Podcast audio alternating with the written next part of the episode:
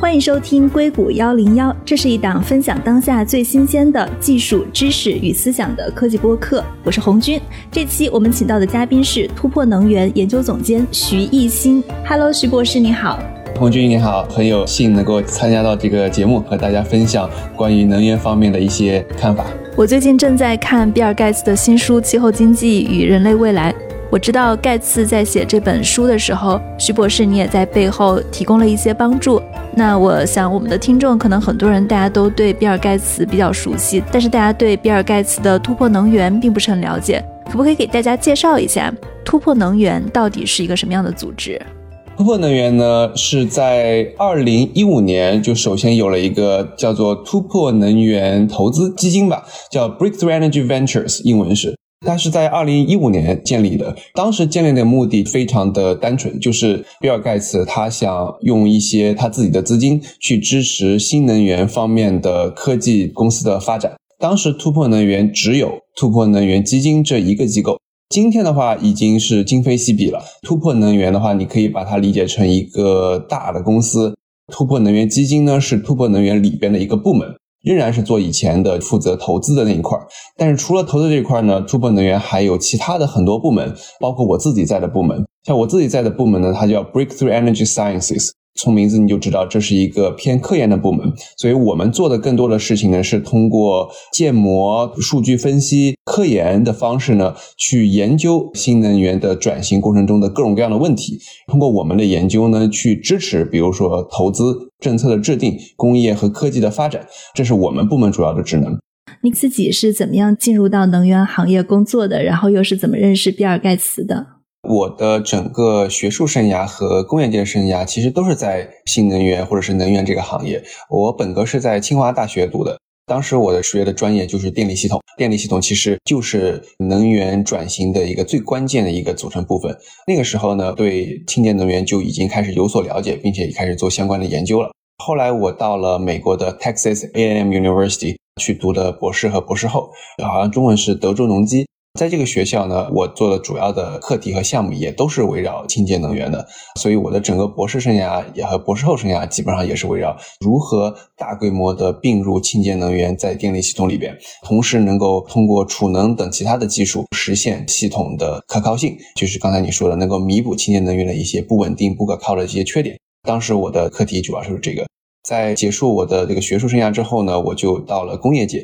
首先是在阿尔斯通，现在阿尔松这个公司是已经被通用电气收购了。当时我在阿尔斯通做的主要工作是做能源电力市场优化的一个模型。这个模型能做的事情呢，就是把成百上千个发电机组，还有电力的传输线等等这些系统建立一个模型之后呢，能够找出一个最经济的控制这个系统的方法，能够满足所有的用电的需求，同时还是通过一个最低的成本来实现的。所以当时是做了这么一个模型。大概我做了一年之后呢，哎，就有一个很巧的机会。当时有一个公司叫做高智发明 （Intellectual Ventures），这个公司呢，当时他联系了我，问我有没有兴趣去做一个比尔盖茨和 Nathan Myhrvold 的投资的一个项目。当时我还对这个公司不是很了解，后来了解了一下，发现高智发明这个公司的创始人呢叫 Nathan Myhrvold，他是微软之前的 CTO。他是和比尔盖茨一块儿把微软越做越大、越做越成功的人之一。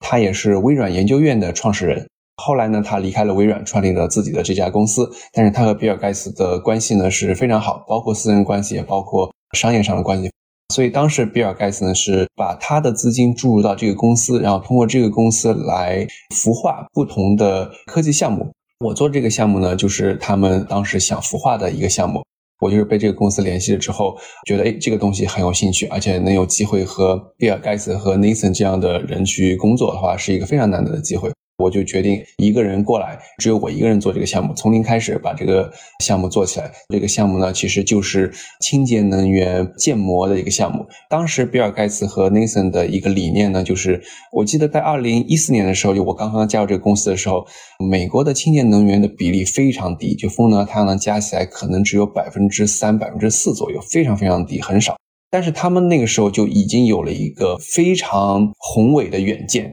他们觉得未来的能源系统不可能只有百分之三到百分之四的风能和太阳能，将来一定是一个大规模风能和太阳能在能源系统里面起决定性作用的一个情形。但是那个时候并没有一个好的模型或者是工具去系统的分析未来的能源系统应该长什么样，应该怎么运行，如何把今天的系统一点一点的改造成未来的系统。当然是没有这样的工具的，也没有这样的分析能力。他们觉得这是一件非常重要的事情，需要马上开始做，所以他们就把我招进去，就开始了做这个项目。记得刚刚进去做这个项目的时候，真的就是一个初创公司的感觉，几乎什么明确的目标都没有，但是只有一个非常宏伟的 vision 啊，一个远见在那里。所以我要做的事情呢，就是把他们的远见变成一系列可以执行和实施的计划。通过过去这几年的努力，把它建成一个好的模型，然后通过这个模型呢，去指导工业界，去指导创投界，去指导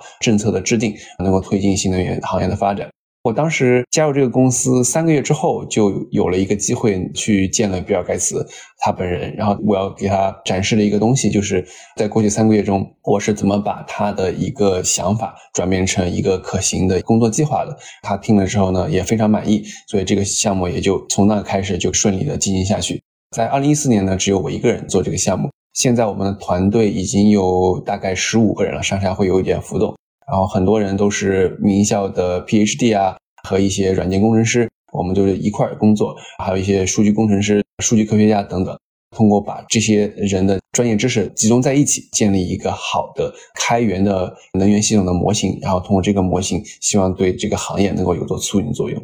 盖茨他的工作方法是怎样的？他会在这个过程中经常给你们指导，还是说他只需要知道你的前进方向是不是对的就可以了？在我真实加入这个工作之前，我以为他可能是高高在上的大老板哈，他要做的事情就是听一下他的高管跟他汇报一下工作进展就 OK 了。工作的时候，我非常吃惊的一点就是，他是一个几乎是事必躬亲的人。跟他工作几年之后，我觉得他更多的是一个工程师，然后才是一个商人企业家。他对技术细节的好奇心和求知欲远远超出了我的想象。一般来说，像我这样的研发科学家哈 research scientist，在做项目、做汇报的时候，可能并没有机会能够直接给盖茨这样的人去汇报的。但是我做这个项目的时候，几乎每三到六个月就会有一个机会跟他直接汇报，而我汇报的内容也不是 high level 的一些比较 general 的东西。我跟他汇报其实就是非常细节的工程进展、技术问题，而他让我非常吃惊的是，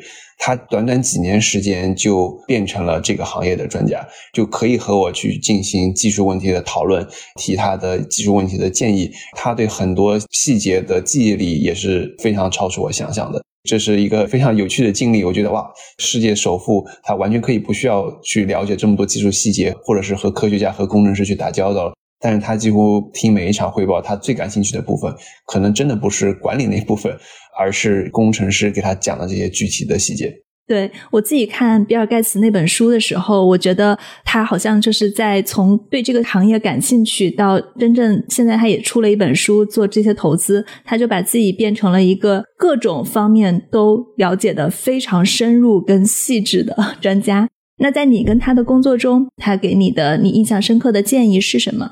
他其实给我提过蛮多他的一些想法和问题的，比如说举个很简单的例子吧，在做建模的时候，首先要做的一个工作是吧？你要设计未来的能源系统的模型，那首先你要先把今天的能源系统模型能够建好，建好之后，以这个为基础去探索如何改变现在的模型，去建设、去设计未来的模型。所以当时我在搭这个美国的电网的模型的时候，我就根据现在的模型，取现在的情况去搭了一个模型。现在美国的电网是这么个情况，它其实不是一个完整的电网，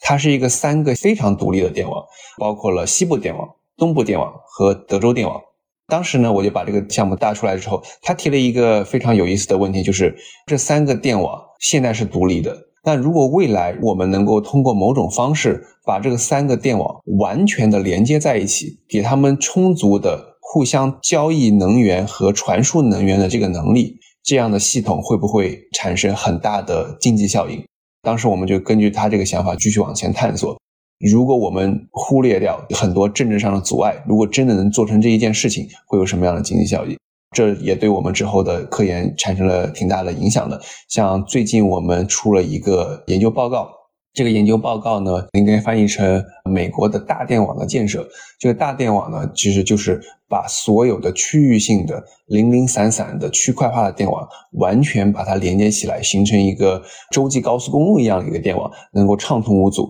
如果实现这个目标，是不是能够帮助美国实现高比例的清洁能源？而我们发现，哎，这个研究报告里边我们就写了，通过我们的研究发现，真的是可以大规模的实现新能源的并网，并且它的经济性是非常好的。而这个想法的最初的一个提出人呢，就是比尔盖茨。我们刚刚从做的方面了解了很多突破能源在做什么，包括你的工作在做什么，比尔盖茨现在在做什么。但我想很多听众可能还没有看过比尔盖茨先生的新书《气候经济与人类未来》。英文版本是叫《如何避免一场气候灾难》，两个的翻译是不一样的。让我们先从他的这本书讲起，给大家讲一讲我们为什么一定要做到零排放跟实现清洁能源这样一个目标。就是如果我们的气候跟排放按照现在这样的一个情况发展下去，为什么是不行的？行，那我就简单的讲一下这本书的内容。首先，我特别推荐大家去看一下这本书，因为这本书他在写的时候是集合了大量的专家的知识。跟大家分享一个小故事哈，比尔盖茨他是做软件出身的，为什么他能够在短短几年就从一个软件方面的专家或者是一个企业家变成一个能源方面的专家？他在书中当然他描述自己的专业知识是是一种非常谦逊的态度去描述自己的在这方面的专业知识的，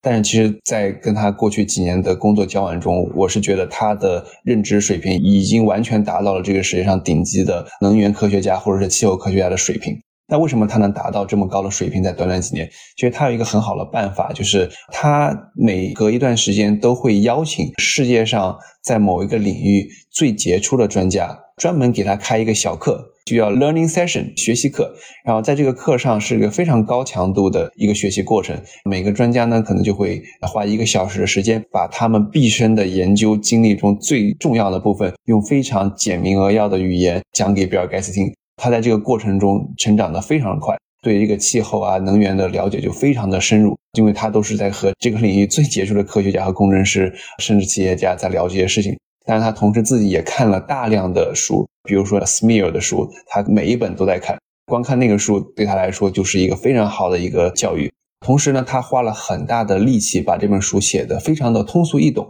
也就是说，你没有任何技术背景，你甚至不是学理工科的人，你就是学文科的人，你看这本书都不会有任何的压力，非常的容易读。大概的讲一下这本书它主要的概念，它英文是 How to Avoid a Climate Disaster，如何避免一个气候灾害。我印象台湾的中文版其实也是按照这个中式的翻译的，但是我觉得大陆的人可能对经济啊跟对投资啊可能更感兴趣，他们可能迎合了大陆读者的需求，把它变了一下翻译。但它这本书主要其实就是围绕着我们现在的气候面临什么样的一个挑战？为什么会这样呢？就是因为温室气体的排放在人类的工业时代开始就已经存在，到今天呢，我们是有五百一十亿吨的温室气体的排放。这五百一十亿吨包括了大量的二氧化碳，还包括了其他的温室气体，这些都是把其他的温室气体折算成二氧化碳之后，放到了五百一十亿吨的这个温室气体的排放当中。这些温室气体不断的排放到大气当中呢，我们这个地球就真的变成一个像温室一样的一个环境。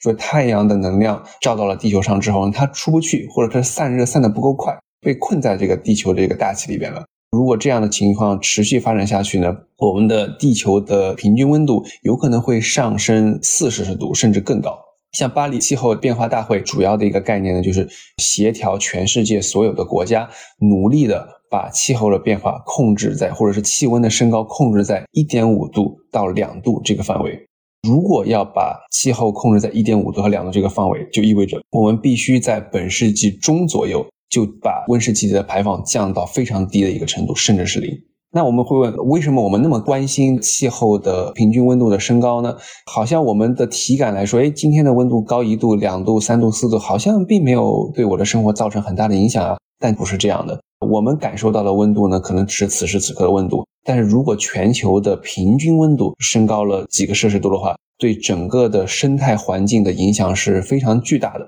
我印象是，如果平均温度比现在升高四摄氏度的话，意味着在热带生活的鳄鱼会出现在南极或者是北极。这就意味着很多我们现在的生活的大的城市环境未来都会变得非常的不适合人类居住，不适合农作物的生长，不适合经济的发展。海平面的上升也会让很多陆地消失掉，这对整个人类的文明来说都是一场非常巨大的灾难。当时在书上做了一个简单的估计，如果我们认为新冠对世界已经造成了很大的灾难，那么气候变化对我们造成灾难可能至少是新冠的五倍，甚至是更高。我印象很深的，他还说他在书中有比较，当全球气温升高一点五度跟升高两度。不是一个翻倍增长，而是灾难是指数级的增长。而且气候灾难它不是一个独立发生的事件，它可能会是在很多领域的一个并发性的事件。所以，当气温升高一点五度的时候，很多的世界的贫困地区的人，他会首先感受到这个灾难可能会导致洪水、农作物周期不稳定、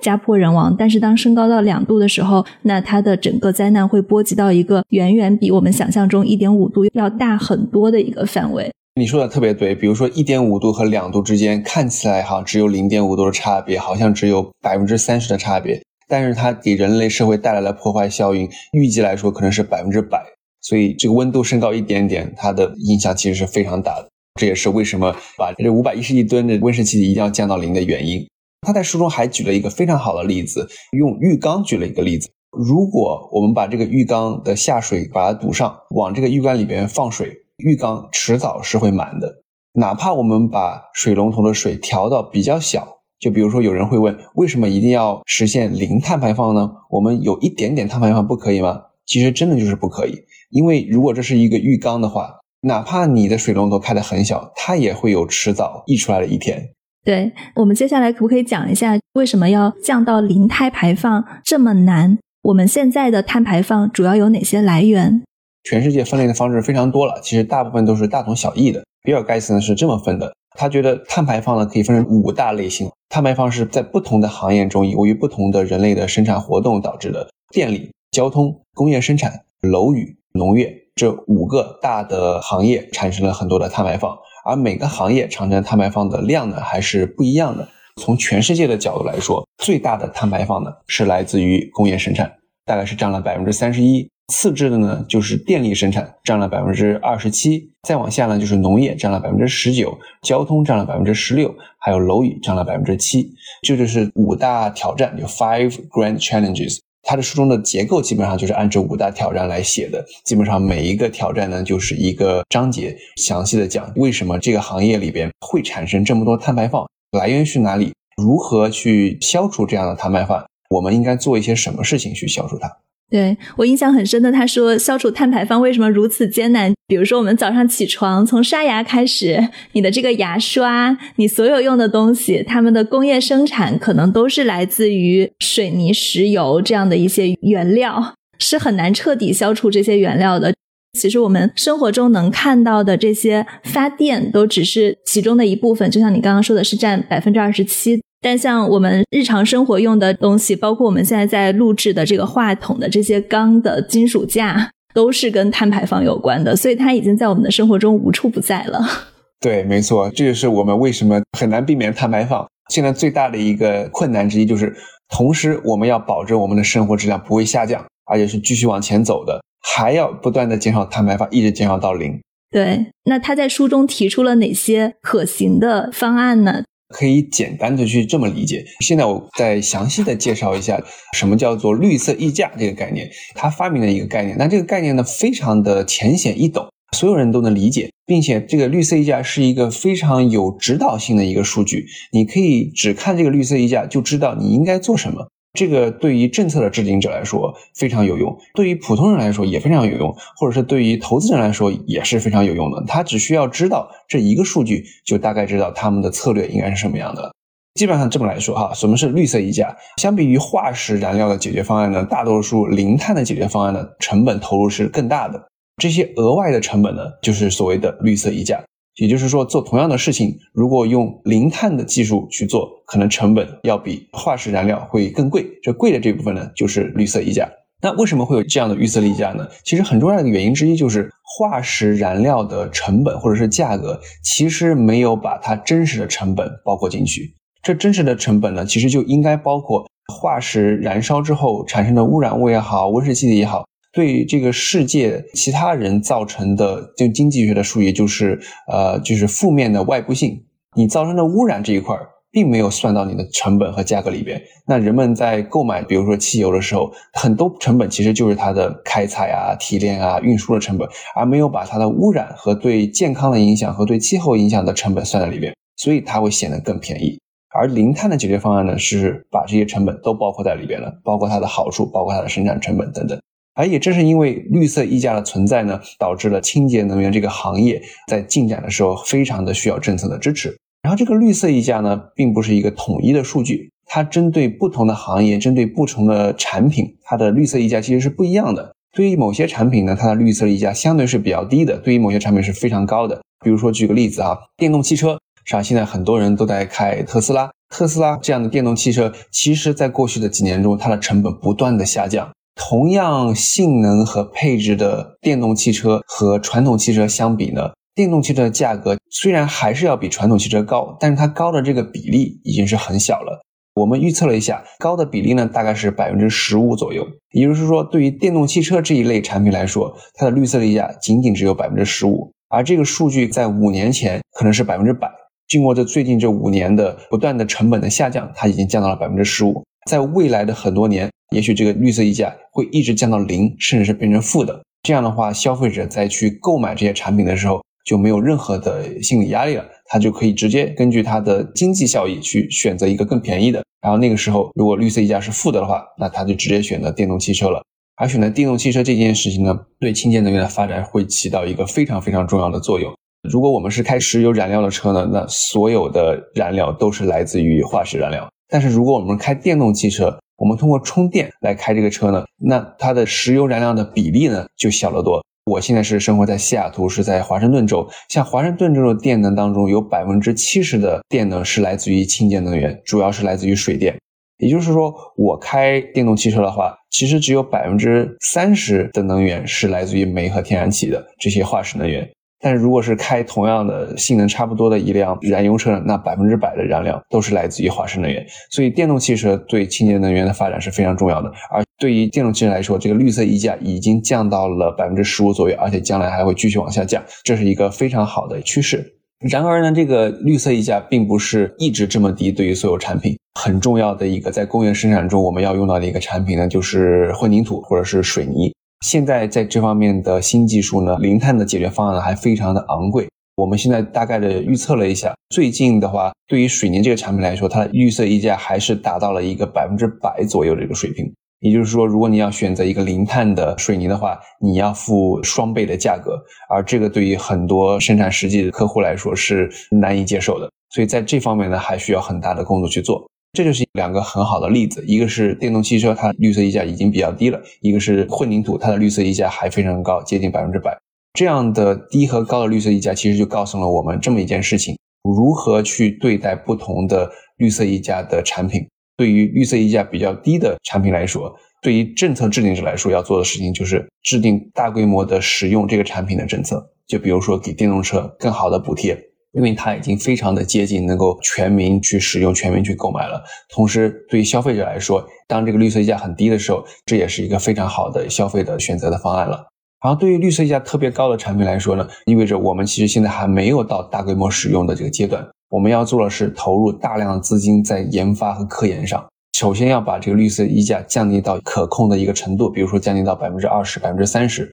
降到这个程度的时候，再通过政策去鼓励大规模的使用它。这也就是我们在支持新能源行业方面的一个粗略的来讲的两大政策吧。对于绿色溢价相对低的一些产品，就包括清洁能源、风能、太阳能、电动汽车，我们希望在未来的十年能够大规模的应用，制定好了政策，鼓励他们大规模的应用，鼓励消费者大规模的去购买这些产品。这是未来十年想要做的。同时，对于一些绿色溢价特别高的产品，比如说混凝土呢，我们未来十年要做的就是大规模的投入研发。现在有可行的技术去让水泥的绿色溢价变低吗？现在有一些潜在的技术，像 Carbon Q 啊、突破能源基金投资的一些公司，他们都在探索这样的技术。现在的话，虽然一点一点的在进步，但是还是没有达到一个相对较低的绿色溢价。我觉得这个事业的话，可能还会要五到十年的时间。也就是说，我们真正大规模使用零碳的混凝土，可能要从二零三零年之后才会开始。所以，未来十年我们要做的，不只是把我们的眼光放在绿色溢价比较低的技术上，还要把很多的资金投入到绿色溢价比较高的技术的研发上。对我印象很深的就是，还有一个在讲农业产生的二氧化碳的时候，讲到了牛放屁跟打嗝所产生的温室气体也是非常的高的。盖茨的书出来以后，其实就会有很多玩笑嘛，大家就会觉得，嗯，那我们现在吃牛肉都变成不环保了，就不支持碳排放了。但是大家就是还是要吃肉的嘛，有什么样的方法去可以解决牛放屁打嗝这种非常自然的现象产生的温室气体呢？这是一个非常有意思的。我记得有一次在和比尔盖茨开会的时候，有一个人给他提了一个技术，能够减少牛放屁产生温室气体的这个想法，很好笑了。可能最后也没有真的实现。那个人提的想法是在每一头牛的屁股上装一个点火装置，他每次放屁的时候就自动把它烧掉。很多人都在提出各种各样创新的想法，很多是比较荒谬的想法。但我相信，在这些想法当中，一定会有一些想法是切实可行的，是会有效的。农业这一块的碳减排呢，确实是很有难度的。相对于电动汽车，相对于风能、太阳能来说，这一块的技术还远远不够成熟。而且，确实这是和我们的生活质量提高是有冲突的。那怎么协调和解决这个冲突，其实是一个很重要的课题。比如说，他在他的书里边提到一个，并不是所有的牛都会产生同样的温室气体。像北美和欧洲的一些牛，因为它的品种也好，基因也好，它产生的温室气体其实要远远要比南美的某些牛产生温室气体要少得多。所以，他提出一个解决方案，就是如何能够不影响消费者、不影响大家的生活水平的情况下，能减少这个温室气体的排放呢？也许就是通过帮助其他的地区引进排放温室气体比较少的牛的品种，通过这样的方式，哎，既不会降低大家的生活水平，同时又能够减低温室气体的排放。当然，他还提了一些其他的方式，也许也能够照顾到生活质量，同时又不影响。那就是用一些用植物合成的肉，它吃起来味道非常的像肉，但它其实是植物产生出来的，可能对健康呢还要比吃大量肉可能还更好。这也是一种解决方案吧。口感还不太好，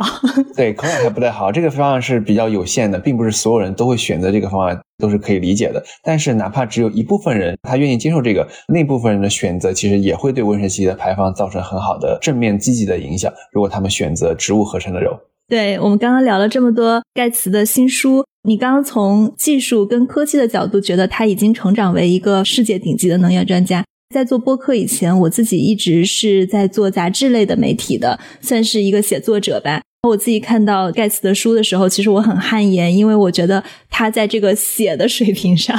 也是远远超过了一些专业作家的。就比如说，他会对一些数字做非常清晰明确的解释，他会解释五百一十亿吨是一个什么样的概念。我们在日常生活中怎样去衡量一个数字是大是小？我们在看一个温室气体跟减排策略的时候，如何去对比一个总量来评估它的减排策略是不是有效的？能把一个事情写清楚是非常需要能力的。从专业写作者的角度来说，我觉得这本书也写得非常好，所以还是很推荐大家去看一下的。我也知道你们是盖茨新书背后的团队，那在这本书的写作过程中，你们提供了哪些方面的支持呢？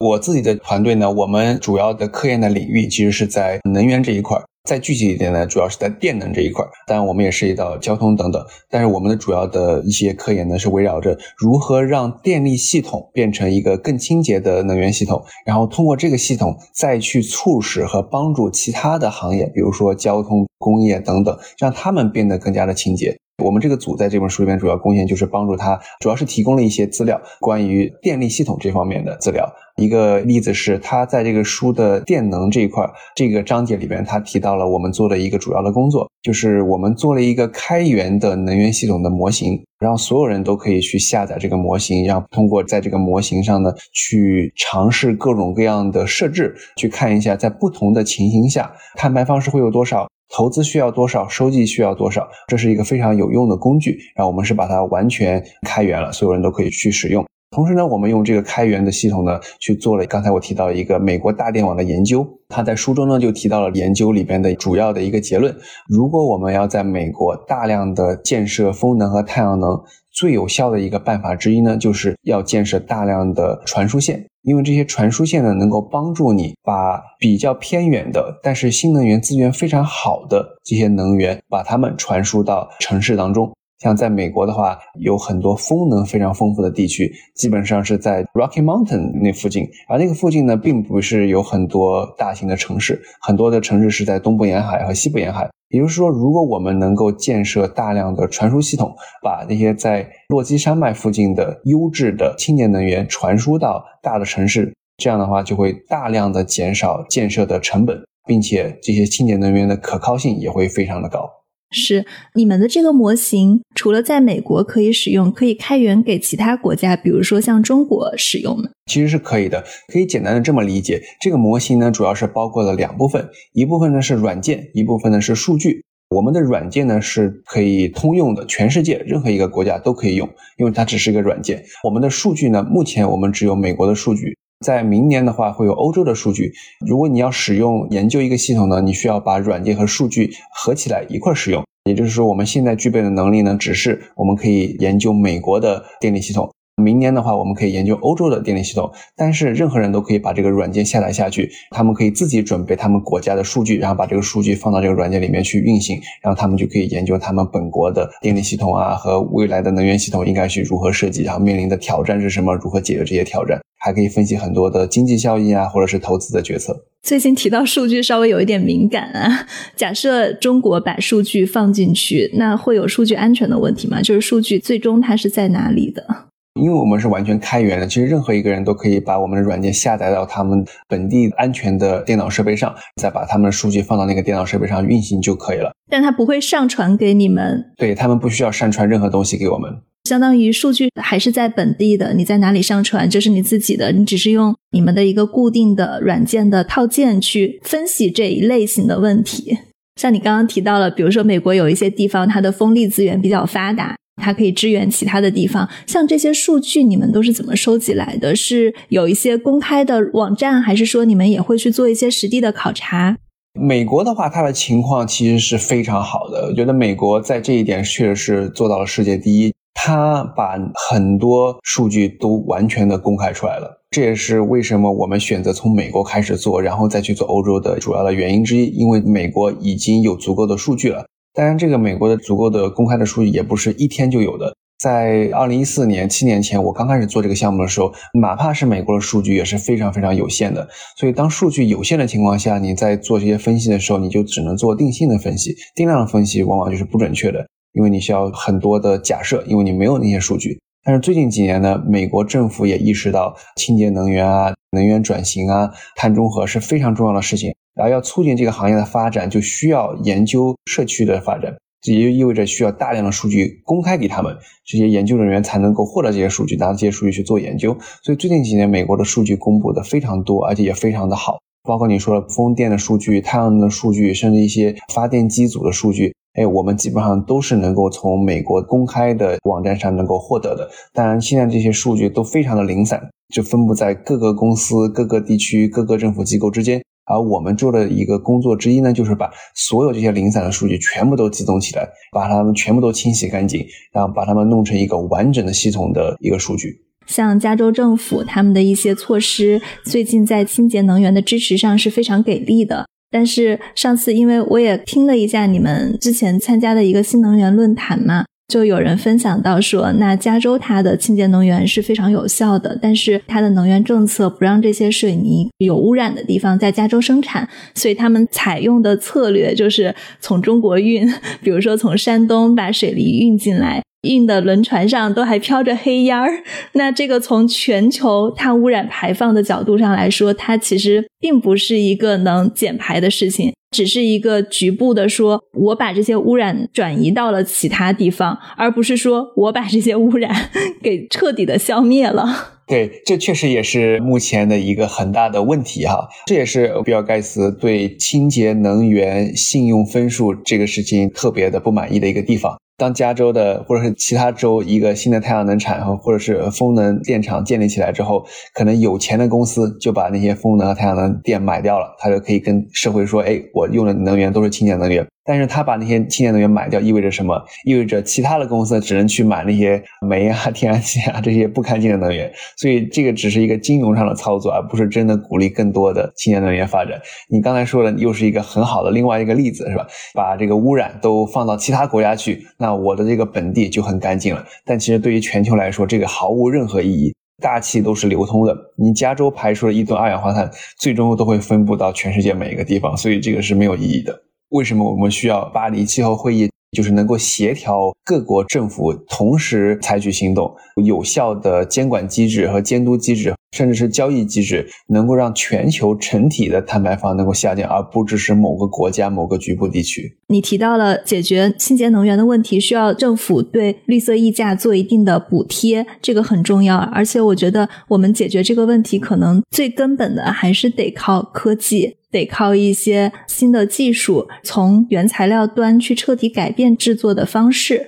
这也是比尔盖茨提的重要的一个概念，就是 innovation，innovation，innovation。所有问题其实都是要靠创新，通过技术去解决的。因为我们不能接受降低我们的生活水平去解决这个问题。就比如说，二零二零年可能是人类在最近几十年碳排放下降最快的一年。二零二零年，因为疫情是吗？对，我们都知道为什么碳排放下，因为我们的生活质量、我们的经济水平都放缓了，生活质量也下降了，才造成了碳排放的下降。而这样的碳排放的下降是没有太大意义的。我预计今年的碳排放的升高有可能是最近几十年最快的一年，因为经济开始快速的恢复了。所以最终仍然是要靠技术去解决。而要靠技术解决的话，就不只是依靠研究人员的努力，因为这个行业的难度确实是太大了，风险也太大了。所以我们需要的是政府能够大量的资金支持科研人员，同时政府要制定好的市场机制，要让市场里边的企业家公司能够把实验室里边的这些技术能够产业化，能够真正起到作用。我看见盖茨在他的书中提到，他建立了一个突破能源投资项目的标准。他的标准是，当一个技术研发成功以后呢，每年至少可以减少五万亿吨的排放量。五万亿吨就是全球排放量的百分之一。如果减排不到百分之一，他就觉得他应该把钱去投到更有效的资源当中。你们现在除了这一条投资标准，还会有其他的投资标准吗？还是这是一个唯一的标准？这是最重要的标准之一，但是确实还有一些其他的标准。因为比尔盖茨他的想法其实是这样，他不是以纯盈利为目的的。我在跟他聊天的过程中，甚至我觉得他唯一在意的就是社会影响力，他完全不在意钱投入去的时候会不会有任何收益，还是说这个钱百分之百就全部都亏掉了，这都不是他在意。他在意的就是这件事情有没有意义去做，是不是能够真的对这个社会产生最大的影响力。所以在投资的过程中，除了那个百分之一的这个标准之外，还有几大标准，那就是他想投的公司往往是风险极高的公司。那为什么他要去挑风险极高的公司呢？因为他是这样想的：这个世界上并不缺少投资人，而很多资金和投资人他们在意的都是一个，比如说五到七年这么一个投资周期就能退出，就能获得好的收益。也就是说，在五到七年这个周期和风险相对较小。和有可能产生大的经济效益这个领域里边，已经有足够的资金和投资人了，所以这一块呢，他就不想再去和这些人去竞争了，他更想把钱投到那些有可能有很重要的、很重大的影响力，但是由于风险太高，传统的投资人不敢去投的，或者是有一个巨大的一个空白，然后大家都出于各种各样的原因不敢去投，但他觉得这是很可能对社会造成重大影响的，所以我们投资的项目。其实风险性可能是比其他的更高的，我们这边有更高的这个风险的容错能力，同时也更耐心，是吧？相对于五到七年这样的周期，突破能源基金它看的是，比如说十五年到二十年这个周期，都是可以接受的。我看见之前 MIT 它有一个研究是说，在二零零六年到二零一一年期间，整个风投对清洁能源的投资超过了二百五十亿美元，但是最终呢，这个风投它的损失是超过一半的。就是因为 发现清洁能源它的这个回报周期是非常长的，它的供应链不成熟，收购机会非常的渺茫。但是风投它的回报周期一般只有五到七年嘛，它是两个周期非常不一样的两条线运作。对，在二零一六年左右，实际上是更早的时候就开始了这个趋势。那个时候的一个趋势之一就是软件行业是吧？Tech 公司风险投资非常成功啊，像谷歌啊等等这些公司就是一个标杆性的一个例子。当时人们的想法呢，或者投资家的想法呢，就是可不可以把同样一个模式复制到清洁能源这个行业？所以我印象从二零一零年开始就有这样的投资，然后一直到二零一六年，可能很多项目都失败了，而且失败的是非常惨的。当时听过一个笑话，“clean energy” 这个词是一个 dirty word，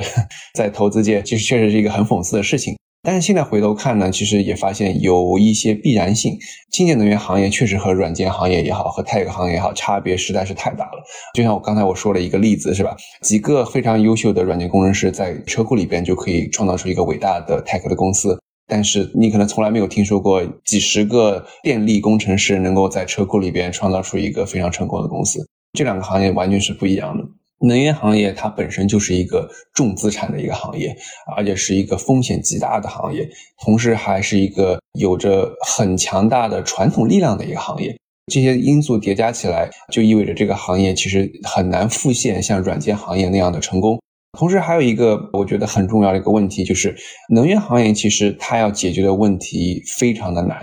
在我个人看来，这个难度可能要比软件行业面对的难度要大得多。它是不是意味着基础科学需要一定的突破？你说的完全正确。一方面是基础科学需要重大的突破，而解决这些基础科学的时间长度和资本投资，这些都远远要超过 tech 行业。你可以大概介绍一下你们现在投的还不错的一些清洁能源的项目吗？举几个代表性的例子。我们公司投的初创公司呢，所有的讯息都在我们的网站上，基本上选定了投哪个公司都会公开出来。有一些公司呢，哎，一开始投的时候可能觉得风险是极大的，比如说某些呃 solid state 固态电池的技术的公司，在开始投的时候都是觉得这个风险太大了，但是这个技术有很大的潜力去投了。没想到几年之后呢，好像某些公司在股票市场上的表现呢，哎，超出预料的好，这也是一个惊喜。甚至可以这么说吧，就是在投资很多公司的时候，已经做好了是不可能回本的准备的。但是这些公司在最近几年还发展的不错，啊，收益还很好。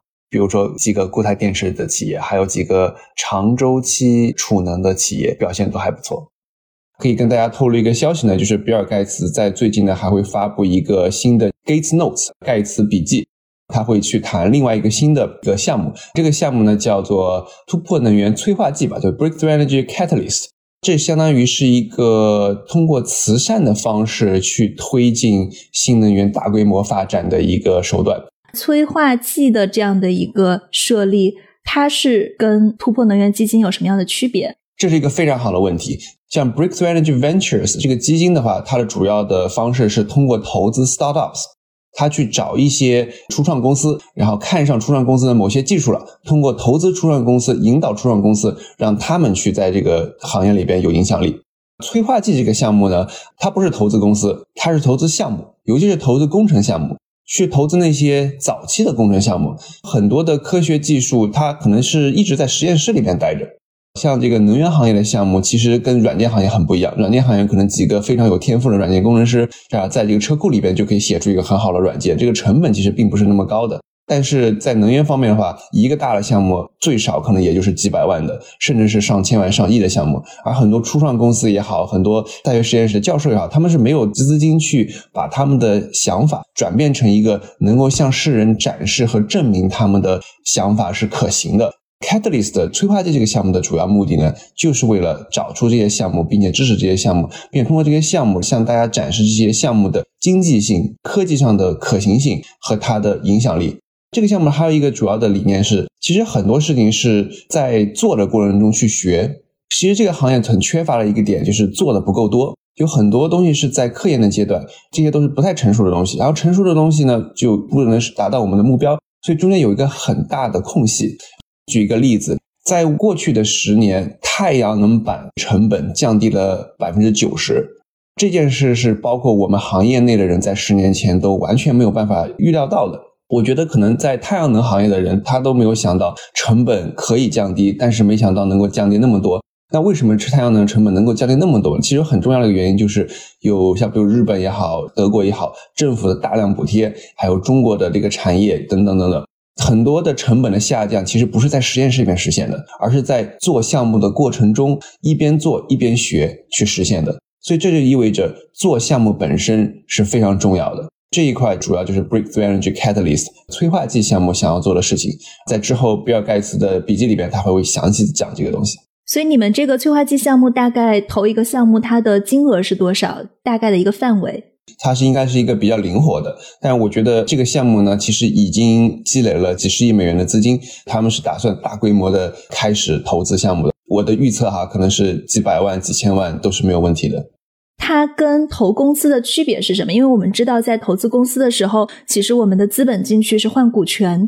如果投项目的话，它这个是怎么计算的呢？这个项目的资金很多是来源于慈善的资金，也就是说，这些慈善资金可能最关心的并不是能够赚多少的利润，他更关注的是他投这个项目能够为新能源这个事业产生多大的社会效益和影响力。所以这个项目的话，他自己开发出了一套类似衡量碳信用指数的一个计算的方法吧，一个指标。所以它可以计算出，如果你投了一定数的钱到这个项目上，这个项目在做的过程中积累了多少东西。这种积累当然包括，比如经济效益上的一些积累，其实也包括了，比如说这个技术推进对其他类似的项目造成的正面影响，或者是这个项目做成功之后对社会产生的一个表率作用的这种效应。它是把这些效应全都集合在一起，用一种比较创新的方式，相当于创造了一套衡量这个项目价值的或者是 credit 的一个体系。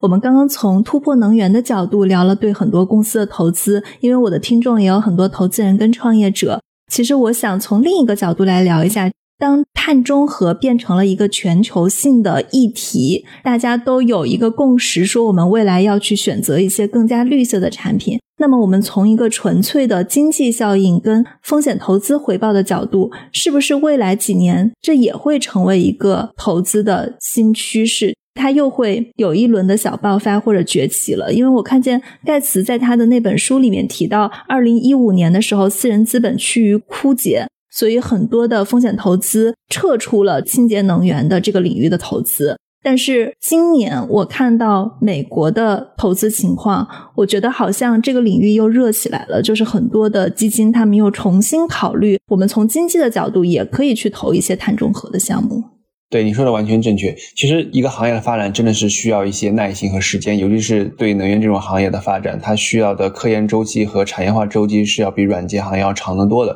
所以可能五到七年的这样一个时间段对能源行业是不适用的，可能是十到十五年这个时间段更适用一些。很重要的一点就是，也是跟刚才说的那个绿色溢价概念关系很大。我觉得有一些技术，它的绿色溢价已经降低到一定程度了，这些企业的话或者是技术的话，它的投资风险已经小很多了。其实我们已经看到这样的趋势了，比如说中国的几个电动汽车公司，在之前几年风险是极大的，他们的股市表现收益不可能好的，因为风险太大了。他们的绿色溢价可能是百分之五十到百分之百，那这样的话，那消费者很可能是不会买的。但是最近几年，特斯拉引领的成本的降低，还有中国产业化的成功，电动汽车的绿色溢价只有百分之可能十五。今天的话可能更低，就意味着这个行业的风险已经小了非常非常多，已经很接近于大众的消费产品了。这样的话，这些行业的收益也好，风险也好，就达到了一个比较好的、比较理想的配比了。我觉得这些行业的话，对于投资人来说就是一个很好的标的。